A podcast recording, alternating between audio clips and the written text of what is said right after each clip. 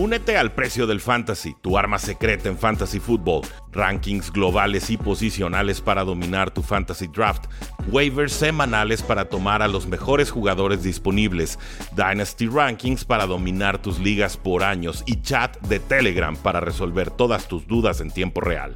Visita stam.store diagonal precio NFL o da clic al link en este episodio para suscribirte.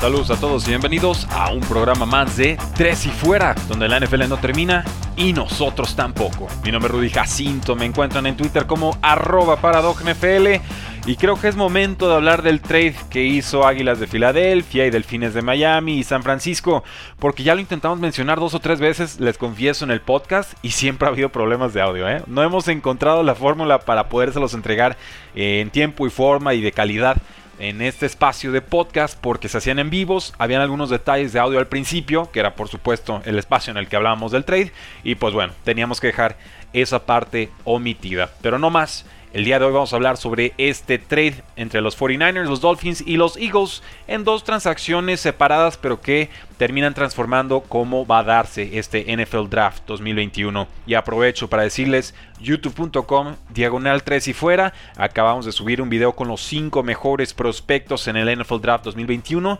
y ya de aquí en adelante dejamos a un lado la agencia libre y nos enfocamos de lleno en el análisis de novatos. Así que si esta es la época que más les gusta del año, esta es la época en la que deben de seguirnos en YouTube. Este movimiento de San Francisco implica que subieron a la posición número 3 global con los Miami Dolphins a cambio del pick número 12 global, una tercera ronda de 2022 y una primera ronda tanto en 2022 como en 2023. Entonces, este movimiento por supuesto es importante y significa que San Francisco estará tomando un mariscal de campo próximamente. Todos especulábamos que era Justin Fields, el mariscal de campo de Ohio State mucha movilidad, muy buena precisión, buen pase profundo y sobre todo esta amenaza dual. Creo que ese es el factor clave con Justin Fields y lo que lo vuelve tan cotizado en esta época de novatos. Sin embargo, rumores recientes y estos perpetuados por Daniel Jeremiah, quien tiene pues buen pulso de la National Football League, ¿no? Está en NFL Network, dice que la mayoría de la NFL cree, GMs, coaches, etcétera, que van a tomar a Mac Jones, el mariscal de campo de Alabama, que tuvo números absolutamente extraordinarios, pero que ciertamente no nos ofrece la movilidad que sí tendría un Justin Fields, ni la trayectoria multianual que sí nos ofreció un Justin Fields. Les confieso, para mí Justin Fields es mejor prospecto. Para mí Justin Fields en estos momentos está arriba incluso de Zach Wilson de Brigham Young University. ¿Por qué? Pues porque lo hizo múltiples años. Su 2019 a mí me pareció mejor que el 2019 de Trevor Lawrence. Dicho eso, puedo entender por qué a Kyle Shanahan le interesaría un mariscal de campo que ha sido comparado con Matt Ryan, pero que también es comparable con un Kirk Cousins. Y con ambos mariscales ha tenido éxito Kyle Shanahan, primero con los Atlanta Falcons, en su momento con los Washington Redskins, como se les llamaba en ese entonces, y me queda claro que no están satisfechos con Jimmy Garoppolo, por lesiones, por nivel, por puntuales inconsistencias, eh, es una posición mejorable, y el mariscal de campo lo sabe, y el head coach lo sabe, y el GM lo sabe, y tú lo sabes y yo lo sé. Entonces, eh, tiene una cláusula de no trade Jimmy Garoppolo, y si es cambiado tendrá que aceptar el destino al que pretenden mandarlo. Pero esa es otra historia que tocamos un poquito más adelante. En cuanto a los delfines, pues siguen sumando picks en su arsenal. Picks para este año, para el siguiente y para el que sigue del que sigue. O sea, verdaderamente están muy bien posicionados los delfines de Miami para seguir fortaleciendo con talento joven, barato y bueno su roster. Sin embargo, pues bueno, muchos aficionados de los Delfines reprocharán con mayor o menor justicia que esta era una oportunidad para tomar otro mariscal de campo o algún prospecto importantísimo como podría ser un Penny Sewell un tackle ofensivo de Oregon que eh, está muy por encima del nivel de esta clase, el resto de sus compañeros de posición, pero también muy por encima, o bueno, suficientemente por encima de lo que llegamos a ver en temporadas anteriores. Y recordarán, el año pasado hablábamos de por lo menos cuatro tackles ofensivos importantes que fueron tomados entre el pick 1 y el pick 14. Entonces, eh, Miami calcula dice sí, adelante, bajo y San Francisco paga el gusto y las ganas, pero tendrá nuevo mariscal de campo próximamente. Acto seguido, los Dolphins toman ese pick que consiguieron y suben al pick número 6 global. Ese trade lo hacen con las Águilas de Filadelfia, le mandan a Philly el pick número 12 global, una cuarta ronda y una primera ronda del 2022. Miami también recibe una quinta ronda este año. Y entonces Dolphins dice, es muy sencillo, no voy a tomar mariscal de campo, ya sumé muchos picks sacrificando la posición número 3, pero todavía en, en la posición número 6 estoy seguro que me cae un prospecto que para mí es un diferenciador total. Hablamos de posiblemente 3 o hasta 4 corebacks que serían tomados de forma consecutiva, dependiendo de lo que haga Falcons con el pick número 4 o si decide vender ese pick a un equipo que también esté interesado en, por supuesto, tomar un mariscal de campo. Entonces, se van a ir los corebacks. Por ahí está el receptor abierto Jamar Chase de LSU. Por ahí está Penny Sewell, el tackle ofensivo que les comentaba. Eh, Micah Parsons, el linebacker de, Penn State. O sea, hay, prospectos verdaderamente de un calibre muy alto. Y este trade-up, pagando una primera ronda futura y algunas otras cositas de propina, pues bueno, significa que los delfines estarán en posición para tomar a ese jugador. Y ya por su parte, las Águilas de Filadelfia lo que hacen bajando de la posición 6 al 12 es confirmar que ya tienen a su coreback titular por lo menos para la temporada 2021, que sería Jalen Hurts. Ellos están a punto de entrar a una reconstrucción dolorosa, tienen más de 30 millones de dólares en dinero muerto tras haber cambiado a Carson Wentz.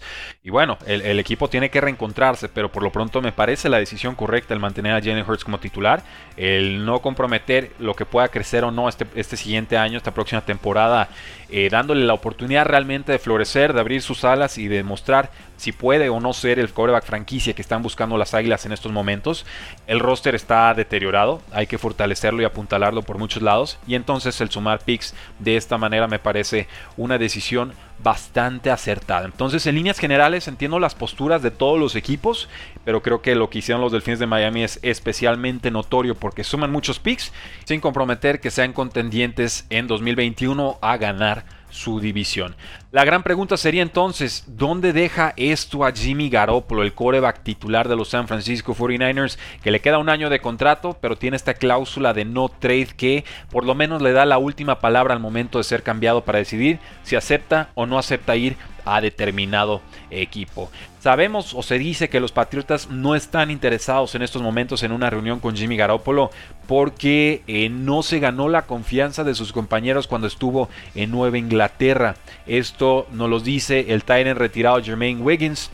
Y nos decía que además de, esto, de que no se ganó al vestidor, pues también tenía unos temas de durabilidad, incluso siendo el suplente de Tom Brady en Nueva Inglaterra. La durabilidad era un tema muy importante y que decían, bueno, pues ¿cómo, podemos confiar en este jugador si nunca se mantiene sano, no? Y que por eso estuvieron dispuestos los Patriotas a vender a, a Jimmy Garoppolo por una segunda ronda en su momento a los San Francisco 49ers. Veremos, yo creo que si toman un coreback titular novato, los San Francisco 49ers, Jimmy Garoppolo sí estaría eh, como serio candidato a venta, pero tampoco me desagrada la idea de que San Francisco tenga a Jimmy Garoppolo y a Mac Jones o a Justin Fields o al core que ellos gusten y manden detrás de él aprendiendo un año. Es una fórmula que han aplicado varias franquicias, eh, por ejemplo con Aaron Rodgers que él esperó tres años, pero también con otros jugadores que después se han convertido en estrellas. Un proceso de maduración nunca está de más y simplemente sería ver si San Francisco estaría dispuesto a pagarle esos 20 y tantos plus millones de dólares a Jimmy Garoppolo por estar en la franquicia un año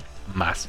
Con los Arizona Cardinals parece que el quarterback Colt McCoy será el suplente de Kyler Murray. Estará entrando a su temporada número 12 en la NFL.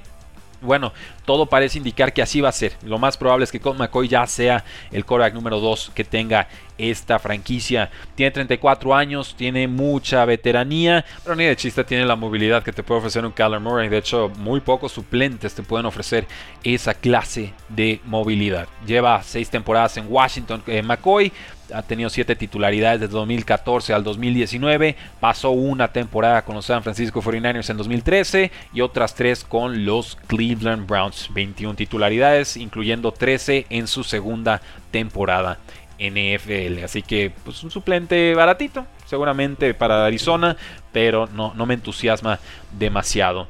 Eh, tendremos un calendario de 17 partidos, ya es prácticamente un hecho que los dueños decidirán tener un séptimo partido de temporada regular y esto pues también significa que se va a tener que reacomodar el calendario de la NFL en muchos sentidos. Tendríamos una pretemporada con dos o tres partidos, los equipos seguirían teniendo una semana de descanso.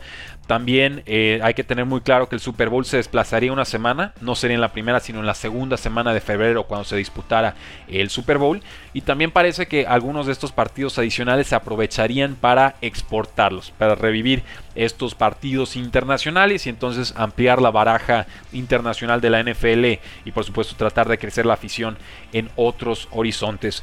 Yo lo he comentado a lo largo del último año, eh, no me encanta la idea de un partido adicional de temporada regular. Me queda claro que lo aceptaron los jugadores en el CBA, en el acuerdo colectivo entre dueños y jugadores, en el que me parece que ganan los dueños y ganan de forma bastante contundente, porque los jugadores aceptan dar ese séptimo partido adicional al que tantos habían resistido y a cambio pues consiguen algunas concesiones, pero nada que realmente me parezca del todo destacado. Sobre todo el tema de que no llegan ni al 50% de la repartición de ingresos, ¿no? Los dueños se quedan con 52, 53, los jugadores terminarán teniendo como 48 y medio, si recuerdo bien las cifras.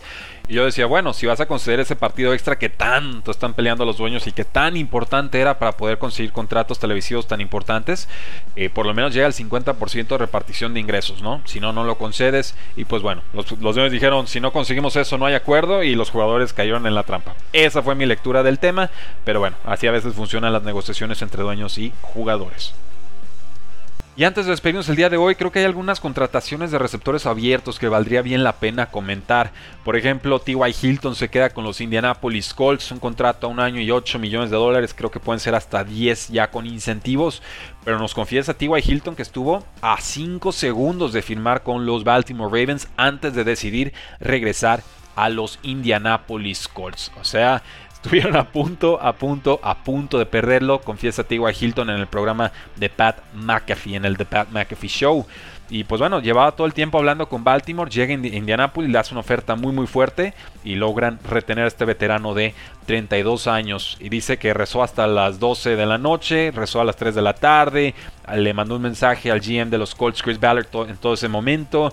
A las 2.30 se dijo, si a las 3 no me escriben, yo me voy a otro lado.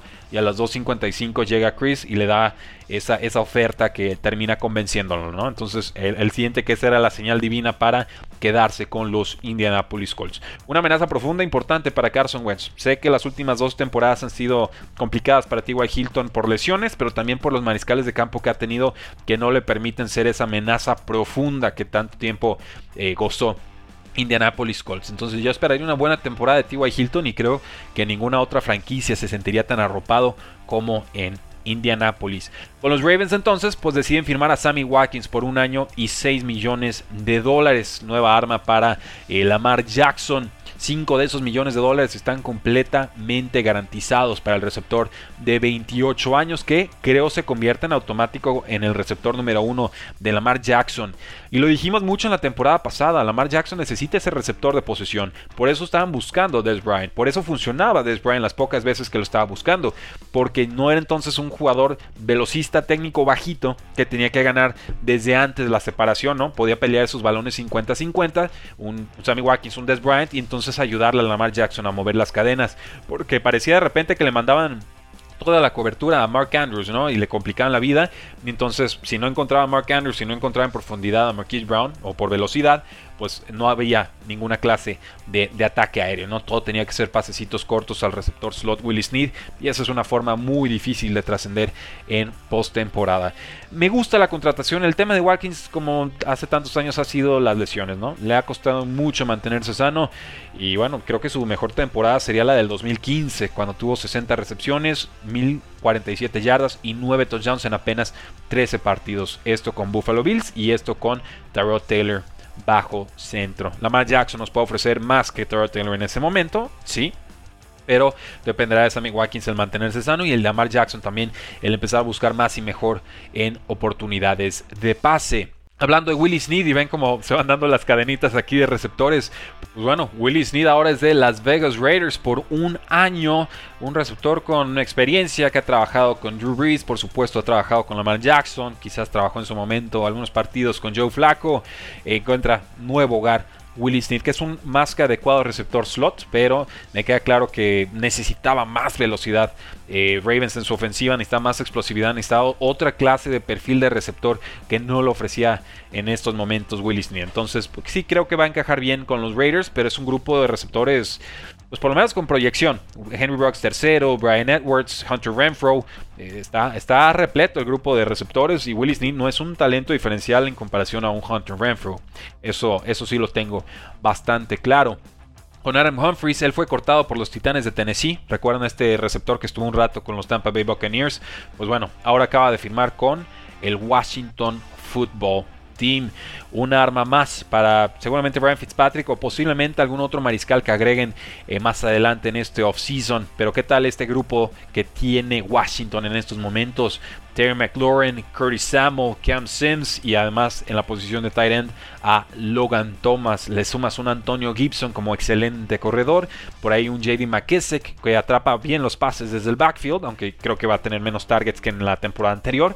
Y bueno, Adam Humphries te puede ayudar a hacerle la vida más fácil a cualquier mariscal de campo. Y Mohamed Sanu, este ex receptor de, que fue de Cincinnati, que pasa a los Falcons, luego pasa a Patriotas, luego pasa a los 49ers, pues bueno, regresa con los 49ers, una contratación eh, de bajo perfil, sinceramente es el receptor número 4, número 5 en esa ofensiva. Pero un veterano con experiencia que ha trabajado con Shanahan y seguramente también le hará la vida más fácil a quien sea que esté bajo centro con los San Francisco Así que ahí lo tienen, damas y caballeros, las noticias más importantes que se están dando en estos momentos en la National Football League.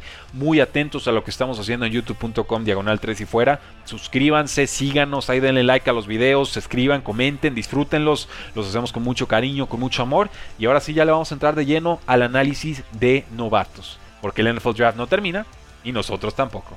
3 y fuera. Hola, soy Rudy Jacinto, creador de Tres y Fuera. Si te gustó el programa de hoy, suscríbete a este y otros podcasts de la familia Tres y Fuera. Tres y Fuera NFL, Tres y Fuera Fútbol, Tres y Fuera de tu equipo favorito y claro, el canal de Tres y Fuera YouTube con videos todos los días. Porque si tu equipo existe, Tres y Fuera lo cubre.